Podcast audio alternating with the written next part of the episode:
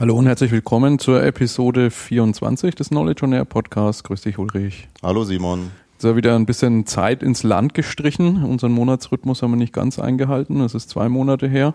Aber es war auch viel los und uns ist einiges auch noch aufgefallen in Bezug auf den letzten Podcast, inklusive dem Feedback, was gekommen ist. Und das wird man jetzt zum Einstieg erstmal behandeln. Genau. Eine Sache, da sieht man dann, dass wir schon ein bisschen länger gebraucht haben, die Episode 23 umzusetzen. Wir haben natürlich prompt am Schluss vergessen, das, was wir jetzt ja traditionell am Ende eines Podcasts immer machen, nochmal so diese Nutzendimensionen zu betrachten. Das ist uns da prompt durchgerutscht. Wir wollen das jetzt einfach nochmal nachreichen. Es ist so, dass bei dem Thema, das wir jetzt letzte Mal hatten, wir hatten ja Dieselgate, ähm, was sind da so die klassischen Nutzendimensionen, auf die die Vermeidung von solchen Herausforderungen einzahlen? Die Vermeidung dieser Fehler führt auf der einen Seite natürlich dazu, dass die Reputation nicht gefährdet wird von einem Unternehmen.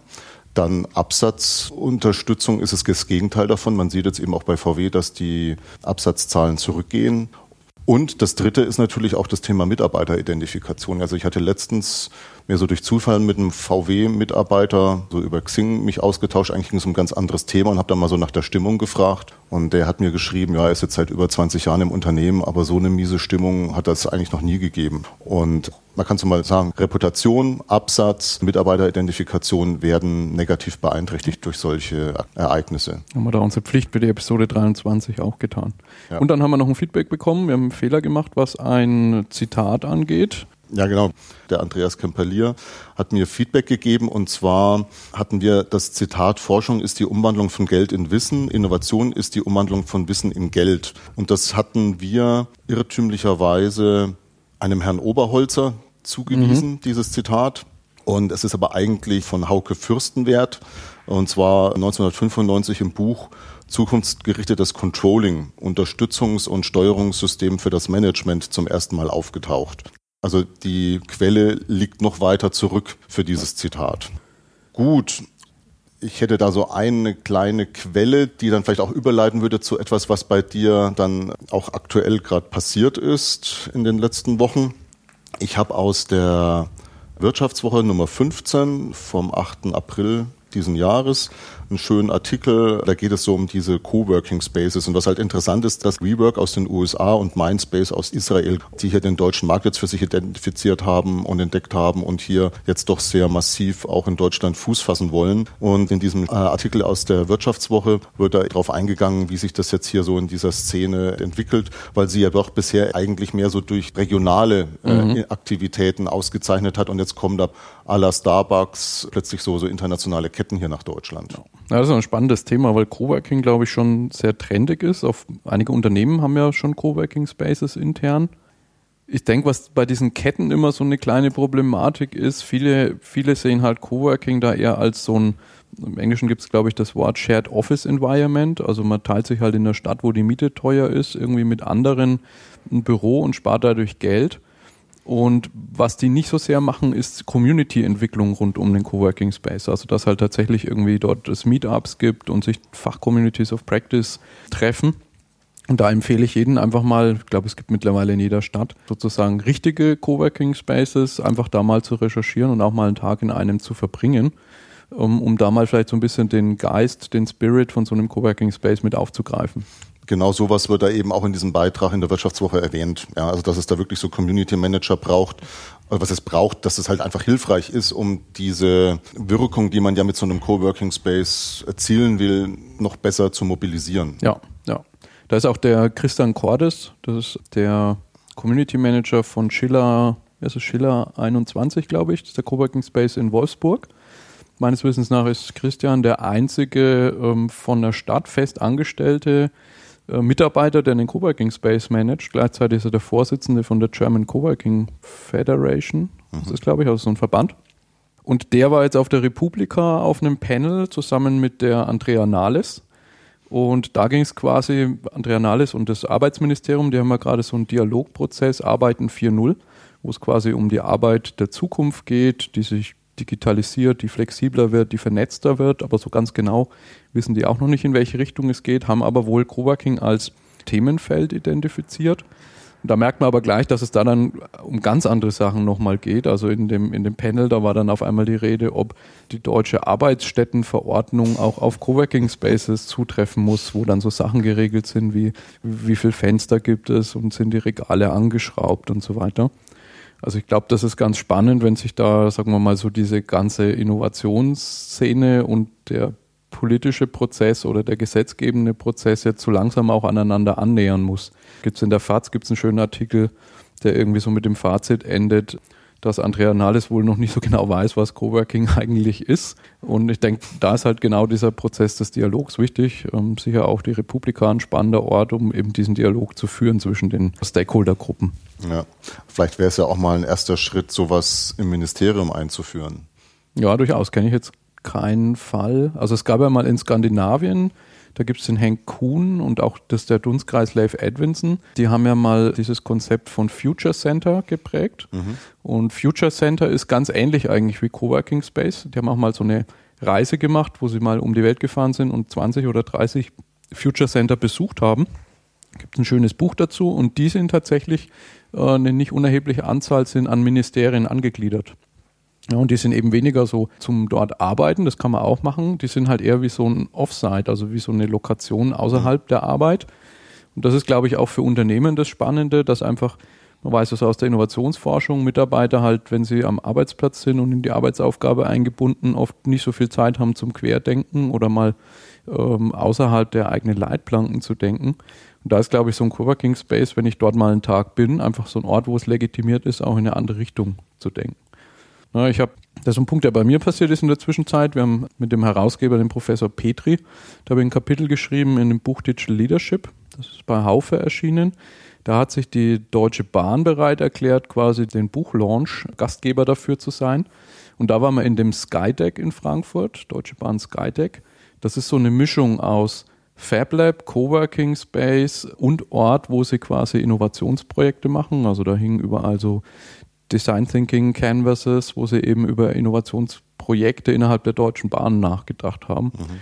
wo auch Communities sich treffen. Also sie haben zum Beispiel, äh, Deutsche Bahn hatte so einen äh, Open Data Ansatz, wo sie viel ihre Daten, Fahrplandaten und so offen ins Internet stellen, wo sie Cloud-Infrastruktur aufbauen müssen, wo in der Community zum Beispiel ein Amazon-Mitarbeiter ist. Ja. Das Community-Treffen ist immer Montag. Und der ist dann zum Community-Treffen da und bleibt aber dann den ganzen Tag im Skydeck zum Arbeiten.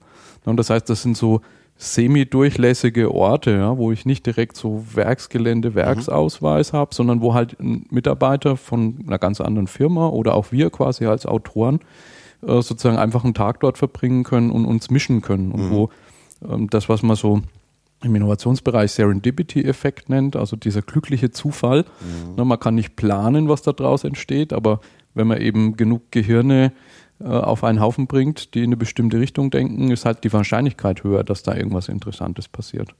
Also auch da, wer die Chance hat, sich sowas mal anzuschauen, äh, also so ein Corporate Coworking Space, das ist auf jeden Fall lohnenswert. Ja, ja vielleicht Republika noch. Ich war, wie gesagt, die ganze letzte Woche eigentlich in Berlin. Wir haben uns knapp verpasst. Du bist, glaube ich, gerade gefahren, als ich hingefahren bin. Genau. Montag bis Mittwoch war die Republika in der Station Berlin. Ist wieder ein Tick größer geworden. Wir haben dieses Jahr über 8000 Leute vor Ort. Ist also, war jetzt die zehnte Republika, RP10, eigentlich gegründet 2007 als so ein Blogger-Klassentreffen, kann man sagen. Also da waren so die Blogger der ersten Stunde, gegründet von dem äh, Johnny Häusler von Spreeblick und Markus Beckedahl, der jetzt netzpolitik.org betreibt. Und äh, interessant zu beobachten war, dass sozusagen die Republika sich äh, immer tiefer in die Gesellschaft, könnte man sagen, hineinfrisst. Also die ist sehr politisch geworden. Die ist natürlich auch wirtschaftlicher geworden. Also die Sponsoren, wenn man sich anschaut, die Hauptsponsoren dieses Jahr waren Microsoft, war die IBM und war Daimler. Ja, und mal so reingekommen in die Main Hall und da war natürlich gleich ein großer Daimler-Stand.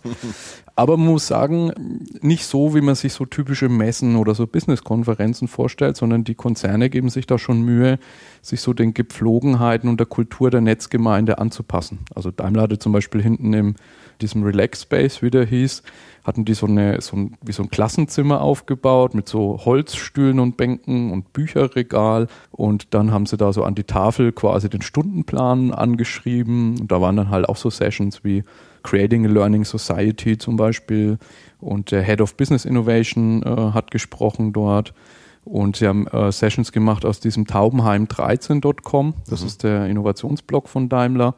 Also man hat so gemerkt, dass, dass da schon Leute quasi aus den Konzernen sind, die eher so diese zukunftsgerichtete Denkweise über Arbeit quasi verkörpern und dort auch äh, lernen wollen von der Netzgemeinde. Mhm.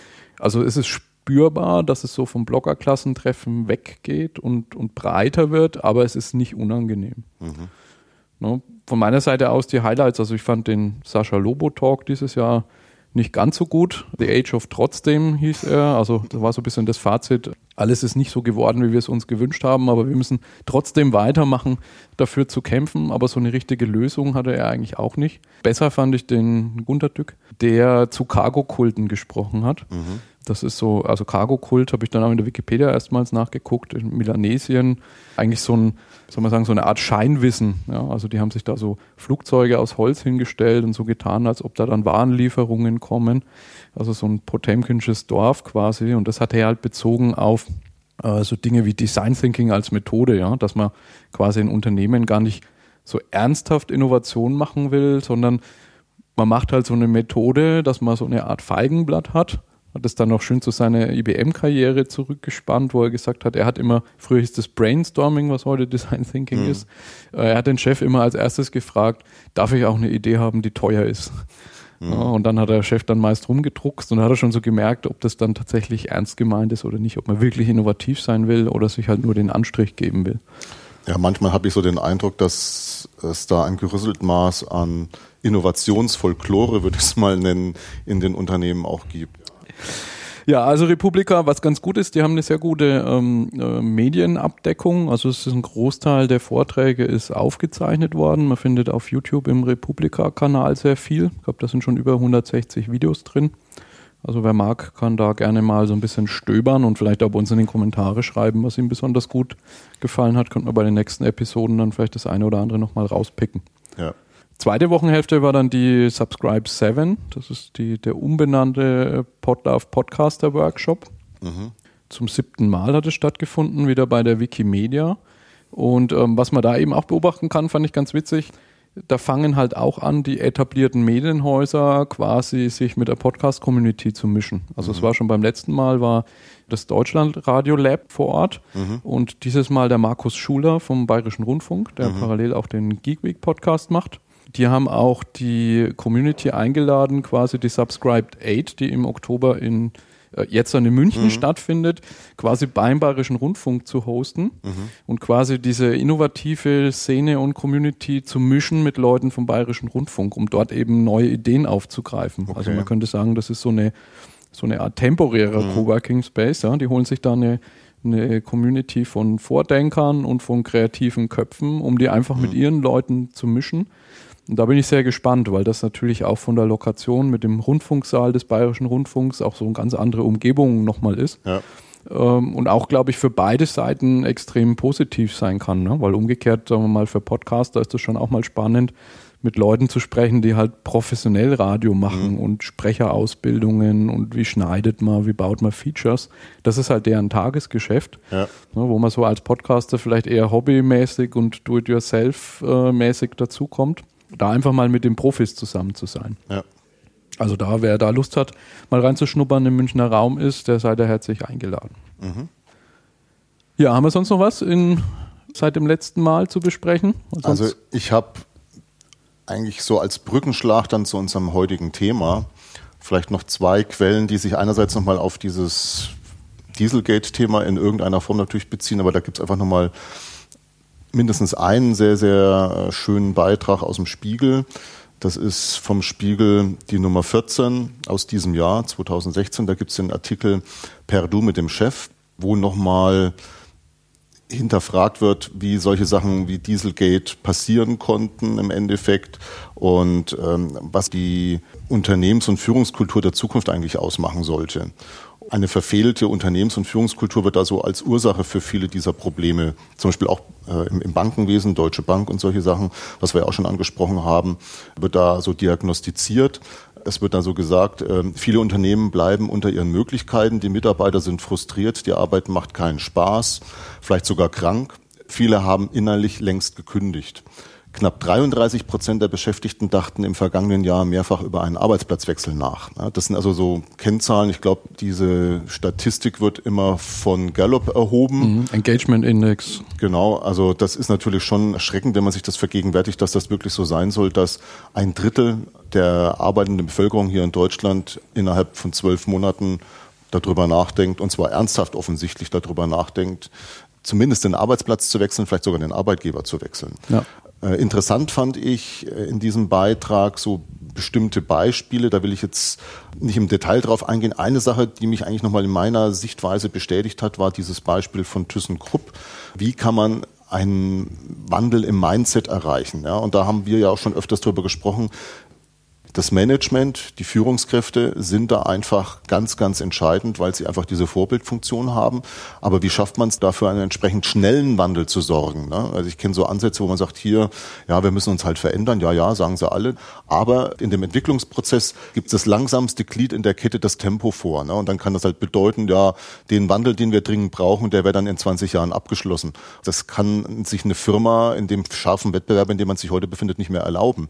Äh, und dann ist die Konsequenz, das war mir persönlich ehrlich gesagt schon wenn man mal so nüchtern drüber nachdenkt, schon länger klar. Und das hat man eben bei ThyssenKrupp äh, auch entsprechend dann praktiziert. Dann gibt's, wenn man schneller sein will, nur die Konsequenz, bei diesem wichtigen Personenkreis der Führungskräfte für massivere Veränderungen zu sorgen. Und die haben, steht in diesem Spiegelartikel, tatsächlich innerhalb von drei Jahren 70 Prozent der Führungskräfte auf der ersten und zweiten Ebene ausgetauscht. Mhm. Ja, nur dadurch kriegst du so ein anderes Mindset dann auch hin.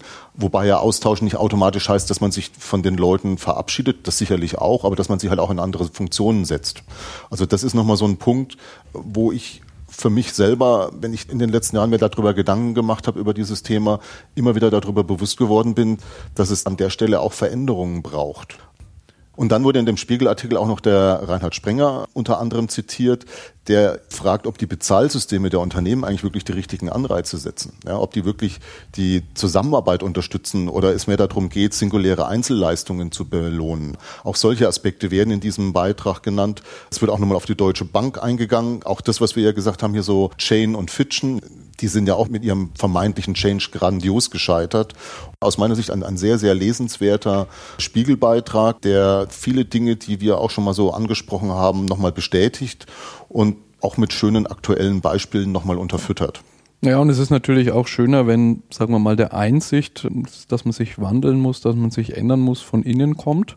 Weil umgekehrt, was man mit diesem ganzen Thema der, der Whistleblower und der Leaks hat, ist natürlich eine Änderung mit Gewalt von außen. Also das, was mit Volkswagen passiert oder was so mit Wikileaks passiert ist oder LuxLeaks, das sind ja alles Dinge, die man als Organisation nicht will, sondern die irgendwie über einen hineinbrechen. Edward Snowden auch als mhm. Beispiel.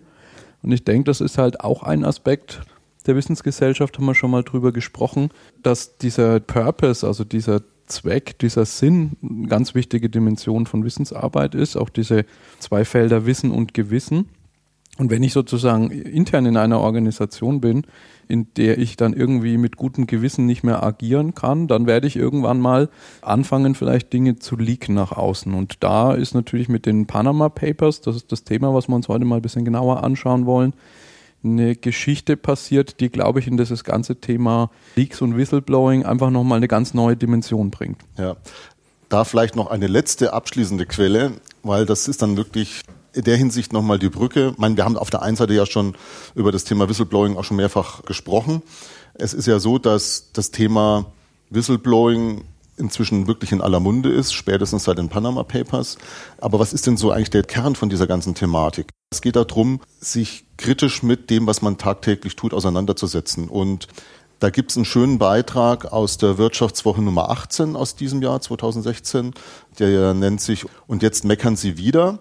Da geht es um das Thema Kritik und da wird ein schönes Statement gemacht, das lautet, denn in einer Umgebung, in der alle alles toll finden, gedeiht sicherlich vieles, aber keine Exzellenz. Genau, ja, und die Kritikfähigkeit ist, glaube ich, auch wichtig, wenn man äh, sozusagen was Redliches tut. Also da muss man ja kein kriminelles Geschäftsmodell haben. Ne? Ich denke, die Wahrscheinlichkeit, dass irgendwann mal jemand die Gewissensbisse plagen, wenn man jetzt als Organisation tatsächlich was Kriminelles tut, da ist die Wahrscheinlichkeit natürlich nochmal deutlich höher. Ich würde jetzt so zum Einstieg mal so einen kleinen Abriss machen, was eigentlich passiert ist. Also es gibt in, in Panama eine Anwaltskanzlei, die heißt äh, Mossack Fonseca witzigerweise einer der Leiter dort, der kommt gar nicht so weit weg. Wir sind ja hier in Nürnberg und mhm. der kommt ursprünglich aus Fürth, also das ist Luftlinie vielleicht 15 Kilometer von hier. Und diese Anwaltskanzlei betreibt in Panama Briefkastenfirmen. Briefkastenfirmen sind generell ja mal dafür da, also als Briefkastenfirma an sich ist nichts Illegales, sondern die ist einfach erstmal nur dafür da, sozusagen anonym könnte man sagen, eine Firma zu betreiben. Das heißt, was man mit Briefkastenfirmen eben oft macht, ist zu verschleiern, wer sind eigentlich die Besitzer, wer profitiert von den Firmen und darüber kann man natürlich schön kriminelle Geschäfte abwickeln oder eben auch Geldwäsche betreiben. So, und man weiß nicht, wo der Leak herkam. Es gab einen Leak, der sozusagen die Geschäft, das Geschäftsgebaren von Mossack Fonseca transparent gemacht hat. Es gab jetzt in, im 6. Mai, gab es in der Süddeutschen Zeitung, die genau. hat das Ganze veröffentlicht, gab es einen Artikel, der nannte sich Panama Papers, das Manifest von John Doe. John Doe, wer das nicht weiß, ist quasi der Max Mustermann im Amerikanischen, äh, weil es natürlich wichtig ist, dass der Whistleblower anonym bleibt. Mhm. Man kann sich vorstellen, wenn man mal geguckt hat, was so mit dem Regierungschef in UK, in Island und mhm. so weiter passiert ist. Also sobald diese Person transparent wäre, hätte der wahrscheinlich viele staatliche Institutionen bis hin zur Mafia an den Haken. Mhm. Aber in diesem Manifest von John Doe wird so ein bisschen die Motivation äh, sichtbar und der schreibt da, kleines Zitat, die Ungleichheit der Einkommen, die Kluft zwischen Arm und Reich ist eines der wichtigsten Themen unserer Zeit. Es betrifft jeden von uns weltweit. Seit Jahren tobt die Debatte über eine plötzliche Verschlimmerung der Lage, doch Politiker, Wissenschaftler und Aktivisten sind trotz ungezählter Reden, Analysen, schwacher Proteste und ein paar Dokumentarfilmen rat und hilflos. Und er beschreibt dann noch so ein bisschen, dass man natürlich die Position haben könnte, die Kanzlei macht eigentlich nichts Illegales. Er vergleicht das mit äh, dem Verkauf von Autos, wo ja ein Autohersteller auch nicht schuld ist, wenn mit dem Auto ein Verbrechen begangen wird. Aber er sagt, dass da innerhalb der Kanzlei so viel Wissen da ist, dass das, was da passiert ist, eigentlich schlecht ist, dass man sich da eben nicht rausziehen kann. Was, glaube ich, spannend ist, ist, dieser Aspekt, des, das ist ja ein rein, ein rein wissensorientierte Organisation eigentlich, diese Kanzlei, weil genau. was die machen müssen über ähm, sogenannten Due Diligence-Prozess ist eigentlich zu hinterleuchten, was sozusagen die Mandanten an Hintergrund haben. Gibt es zum Beispiel die Regel, dass wenn man als VIP gilt, also einer mhm. der Verdächtigen war ja quasi ein sehr naher Bekannter von Putin, wo man dann mhm. vermutet hat, dass darüber eben so auch Putin genau Geld wäscht, der dann da ähm, in Schweizer Banken auch involviert ist und so. Also ich muss sozusagen, äh, ich bin verpflichtet, sehr detailliertes Kundenwissen zu haben und ich muss dann quasi auch melden oder muss ablehnen, solche Briefkastenfirmen zu betreiben, wenn Leute auf solchen Listen stehen. Mhm. was diese Kanzlei eben nicht gemacht hat und sich dann dieser John Doe, wer auch immer das sein mag, dazu durchgerungen hat, quasi diese Informationen transparent zu machen weiß nicht, ob du den Film kennst, Die Firma. Mhm. Das ist eigentlich ein John Grisham-Buch, ne, mhm. verfilmt mit ja. äh, Tom Cruise. Genau. Ähm, da kommt so ein bisschen, also da kann man den Vergleich ziehen, dieser Aspekt der Digitalisierung. Also in dem Film ist er quasi John Cruise, ich glaube, er heißt Mac, McDear, ne? Mit, mit Mitchell McDear. Kommt quasi in eine Anwaltskanzlei nach seinem Harvard-Studium, ist er sehr, sehr gut bezahlt und mhm. stellt dann so im Laufe der Zeit fest, dass da eben auch sehr viel kriminelle Machenschaften gemacht werden. Die, die Kanzlei gehört der Mafia. Äh, und er entscheidet sich eben auch einen Leak zu machen. Und da gibt es eben Szenen in dem Film, wo er mit Papieren sozusagen vor dem Kopierer steht und heimlich quasi Akten kopieren muss und die mhm. dann aus der Firma rausschleust, um die dem FBI zu geben. So, im Zeitalter der Digitalisierung muss man sowas eigentlich nicht mehr machen. Also dieses Heimliche. Im Rahmen jetzt von den Panama Papers sind dort 2,6 Terabyte Daten geleakt. Ja, das ist ähm, sind, glaube ich, umgerechnet 260.000 Lieder, wenn man es mal in Musik mhm. umrechnet, oder 26.000 CDs. Da kann man überlegen, das kriegt man wahrscheinlich aus so einer Anwaltskanzlei nicht raus. Aber sozusagen durch die Digitalisierung wird es jetzt sehr einfach, so eine Leak zu machen. War ja eigentlich bei Edward Snowden auch schon der Fall. Ja, also so eine portable Festplatte, die hat ja heutzutage bis zu 5 Terabyte. Die ist so kompakt, das kriegt man relativ gut rausgeschmuggelt. Allerdings, es dauert halt ziemlich lang, bis die einzelnen Dateien dahin kopiert sind. Also da ist natürlich immer noch das Risiko, dass du dann während dieses Kopiervorgangs vielleicht erwischt wirst, weil das dauert ja sicherlich Stunden, ja, um da diese zwei oder drei Terabyte, was es auch immer genau war, dann rüberspielen zu können. Aber rein von der Auffälligkeit her ist das natürlich viel, viel unauffälliger, als sich mit Leitsordnern an den Kopierer zu stellen. Ja. Ne? Ja, es liegt da vor uns das Buch Obermeier, Obermeier, Panama Papers, da ist das schön beschrieben. Der hat diese 2,6 Terabyte auch nicht am Block übertragen, sondern die kamen scheibchenweise. Ja, war zu vermuten, ja. ja. Es kam immer mal ein bisschen. Und das ist jetzt, glaube ich, auch das Spannende, sozusagen die, die Gegenseite sich mal anzuschauen. Also die Kontaktaufnahme ist ja mit der Süddeutschen mhm. Zeitung passiert. Genau. Die haben dann intern auch erstmal ein Projektteam gebildet, was sozusagen aus dem Tagesgeschäft rausgenommen wurde und sich speziell um Panama Papers gekümmert hat. Und da würde ich ganz gern anhand von der sogenannten Web Literacy Map von der Mozilla Foundation, dass wir uns mal anschauen, was auf der Seite von Journalisten jetzt eigentlich im Kontext der Digitalisierung für Fähigkeiten notwendig mhm. sind. Mozilla hat mal aufgeschrieben, was aus ihrer Sicht so die 21st Century Skills äh, sind, so nennen sie das. Ähm, da gibt es vier Oberkategorien, Problemlösen, Kreativität, Kommunikation und Kollaboration. Und dann haben sie in so konzentrischen Kreisen eben unter den Hüllen Lesen, Schreiben und Teilnehmen, also Read, Write, mhm. Participate im Web äh, einzelne Skills definiert oder Fähigkeiten definiert. Das sieht so aus wie das Kompetenzrad nach Nord. Das ist ja wie im Kompetenzmanagement, äh, wie man so ein Kompetenzrad verwendet, ganz genau.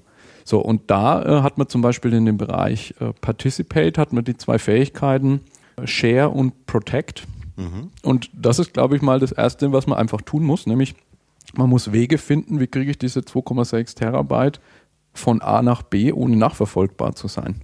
Ja. Ne, wir wissen ja seit Snowden, dass da sehr viel Überwachung einfach stattfindet. Genau. Und das heißt, das war so der erste Weg, wo sie auch im, im Buch nicht genau beschreiben, mit welchen Werkzeugen sie mhm. das tun, aber das hat ähm, was mit dem Tor-Netzwerk auf jeden Fall zu tun, wo ja mhm. ein sogenanntes Onion-Routing gemacht wird. Also wo ich sozusagen über verschiedene Hubs die Daten übertrage, wo immer der Nächste nicht weiß, wer sozusagen der Vorhergehende ist, damit ich darüber Anonymisierung betreibe. Ne, und wo auch schon in der Geschichte von Snowden ja drin gesteckt war, dass die Journalisten da jetzt erstmal lernen müssen mit so Sachen wie verschlüsselter E-Mail, Hidden Services in Tor, einfach äh, Kryptologie an sich einfach ja. umzugehen. Ja, also das, das Schlüsselthema ist da wirklich IT-Security. Ich kann mich an die Dokumentation im Fernsehen auch erinnern. Die hatten ja bei der Süddeutschen einen eigenen Raum äh, einerseits, der war abgesperrt und die haben vor allen Dingen jeden Abend, wenn sie nach Hause gegangen sind, die hatten in diesem Raum auch einen Tresor. Also die hatten ihre Rechner nicht am Netzwerk natürlich, die waren standalone. Genau, das nennt man AirGap. Also AirGap heißt, ich habe kein Kabel. Ja. ja. Und die haben diese ganzen elektronischen Speichermedien und inklusive der Rechner dann am Abend in den Tresor auch eingesperrt. Ja, ja. ja und äh, das haben sie sozusagen etabliert. Und in dem Zuge sind dann quasi 2,6 Terabyte, habe ich schon gesagt, 11,5 Millionen Dokumente übertragen worden. Ist in dem Buch auch schön beschrieben, kommen wir gleich noch ein bisschen näher drauf, wie sie sozusagen mal die ersten 10, die ersten 100, die ersten 1000 Dokumente haben, wo man auch noch sagen wir mal, mit der Hand dran gehen kann, die durchlesen kann, was ich natürlich bei 11,5 Millionen nicht mehr tun kann oder sehr lange Zeit brauche entsprechend. Und es war so, dass wohl die Kanzlei für jede Briefkastenfirma einen Ordner angelegt hat. Also da sprechen wir über ganz klassisches Dateisystem. Mhm. Äh, es gab 214.000 solche Ordner, mhm. wo dann innen drin insgesamt 4,8 Millionen E-Mails, 2 Millionen PDFs, eine Million Fotos, 3 Millionen Datenbank-Einträge und 320.000 Textdokumente mhm. lagen. Also das ist so das Repository, mhm. mit dem die sich auseinandersetzen mussten. Und naja, da sind in zwei Sachen eigentlich relativ schnell klar geworden. Das eine ist, dass sie keine Chance haben, sozusagen diesen Riesenbestand an Dokumenten manuell zu bearbeiten. Ja. Also wir kommen da quasi, wahrscheinlich würde jetzt die Big Data-Szene aufschreien, weil sie sagen, das ist noch nicht wirklich Big Data, aber jetzt für die, für die Textanalyse ist es zu big, äh, ja. könnte man sagen. Ne, das heißt, sie haben mit einem Werkzeug, das heißt Nuix, mhm. das ist quasi ein Werkzeug, was dazu gemacht ist, äh, Textanalyse oder Textmining zu betreiben. Da haben sie früher schon mal mitgearbeitet äh, und Nuix hat ihnen wohl da auch eine äh, Lizenz zur Verfügung gestellt, dass sie diesen Korpus damit bearbeiten können. Ähm, das heißt, was da passiert ist, dass aus diesen Inhalten quasi maschinell extrahiert wird. Da wird, werden Namen von Menschen rausgesucht, da werden Namen von Firmen rausgesucht, Querbeziehungen dargestellt, dass ich sozusagen auf der einen Seite über eine Volltextsuche eine Chance habe, mich dem Korpus zu nähern, auf der anderen Seite auch tatsächlich schon eine semantische Analyse gemacht wird. Na, dass wenn ich weiß, wenn ich jetzt beispielsweise als, als Journalist eine Liste habe von VIPs weltweit und eine Liste von Personen, die in dessen Dunstkreis sind, mhm. dann kann ich quasi diese Liste auf meinen Textkorpus loslassen und kann dann versuchen rauszufinden, ob ich dort irgendwo Anknüpfungspunkte habe, wo ich dann eben weiter forschen kann. Und ich denke, das ist so, wenn man dieses Mozilla Framework denkt, Read and Write, gerade bei diesem Read kommt es, glaube ich, in Zukunft zunehmend auch darauf an, nicht nur selber Texte lesen zu können, Stichwort Informationsflut, damit es vielleicht der einzelne Wissensarbeiter auch konfrontiert, sondern sich eben auch Fähigkeiten anzueignen, wie man sich Maschinen, künstliche Intelligenz, Big Data Analytics zu eigen machen kann, um sich quasi solche Riesenmengen von Informationen erschließen zu können. Ja. Das Zweite, was Ihnen bewusst geworden ist, und da kommen wir in den Bereich des Community Managements, ist, dass sie es als Süddeutsche Zeitung oder als kleines Team, was sie dann da quasi vor Ort hatten, niemals schaffen können, alles aufzuklären, was in diesen Papieren drin steckt. Äh, aus zweierlei Gründen. Der eine ist banal, ist einfach Ressource, sie sind zu wenig. Und das zweite ist, ihnen fehlt lokales Wissen. Also sie haben halt nicht das lokale Wissen über Korruption in Südamerika, mhm. um zu wissen, nach welchen Personen sie dort eigentlich suchen müssen. Ja, ja. Ne, und was sie dann gemacht haben, ist das sogenannte International Consortium of Investigative Journalists anzusprechen. Ist auch schön in dem Buch beschrieben, wie es da die ersten Kontaktaufnahmen mhm. gab, wie sie versucht haben, die dafür zu interessieren. Dann gab es die ersten äh, Besuche in München, wo der äh, Chef quasi von dieser ICIJ nach München gekommen ist, wo sie dann in der Endausbaustufe ein, ein Netzwerk, eine Community von ungefähr 400 Leuten hatten, genau. die dann sozusagen aufgeteilt in überwiegend geografische Teilbereiche mhm. oder teilweise waren auch Leute dabei, die sich halt thematisch, mhm. meinetwegen für Steuerhinterziehung global interessieren, sozusagen dieses Wissen versucht haben zusammenzutragen.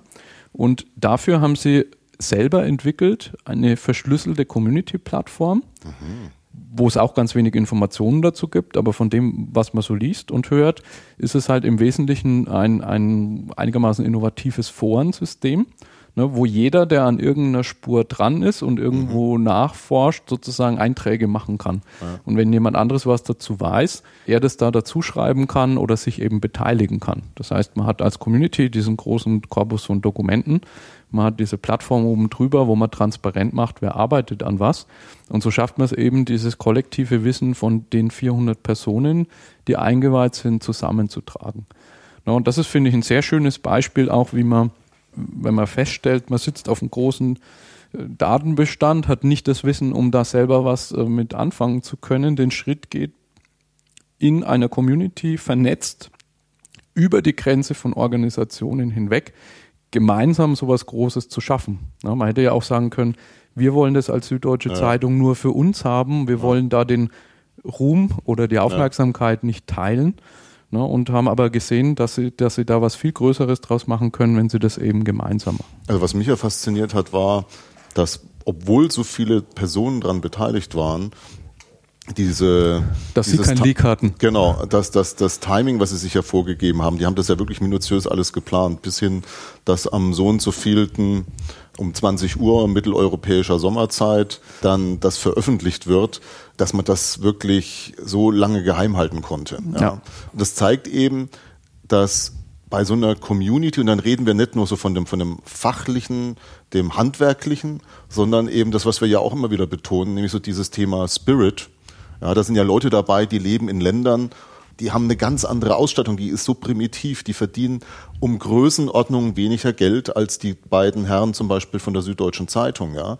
Und dass man aber, und da, da war ja auch in dieser Dokumentation im Fernsehen so ein Ausschnitt aus dieser Konferenz, wo die sich dann mal getroffen haben. Also allein das schon wieder geheim zu halten, war ja auch schon wieder wirklich erstaunlich. Und das Interessante ist, dass man sich da auf der Augenhöhe begegnet ist. Ne? Jeder war ja. gleichrangig. Es hat so zumindest für mich als Außenstehender den Eindruck gehabt, es gibt da keine Hierarchien. Jeder ist in irgendeiner Form von dem anderen abhängig, weil du auch heutzutage ja diese, diese ganzen Aktionen, die da ja laufen in Verbindung mit Briefkastenfirmen, das, das hat ja alles, das sind ja alles internationale Netzwerke. Und du brauchst dann eben auch mal einen Ansprechpartner in Afrika, in Asien oder sonst irgendwo, um für deinen deutschen Fall zum Beispiel äh, rauszukriegen, was da jetzt eigentlich die und die Person vor Ort eigentlich ist und, und wie der wiederum mit einem vielleicht nicht ganz legalen Netzwerk zusammenhängt. Ne? Ja. Das selber ja. zu recherchieren dauert entweder ewig lange oder du kommst gar nicht an die Informationen ran und insofern ist natürlich so ein Netzwerk sehr, sehr wertvoll und ich glaube, das, was das Entscheidende einfach ist an dieser Sache, das ist eben nicht nur so dieses Zusammenarbeiten,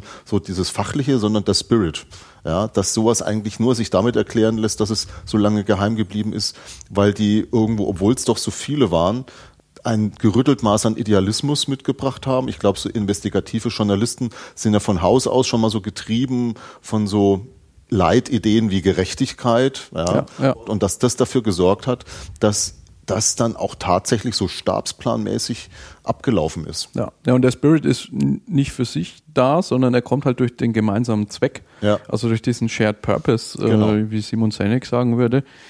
Das bindet die Community zusammen. Und ja. ob dann der eine für Organisation A und der andere für Organisation B arbeitet oder der eine in Deutschland ist und der andere in Russland, ja. spielt dann eigentlich keine Rolle mehr.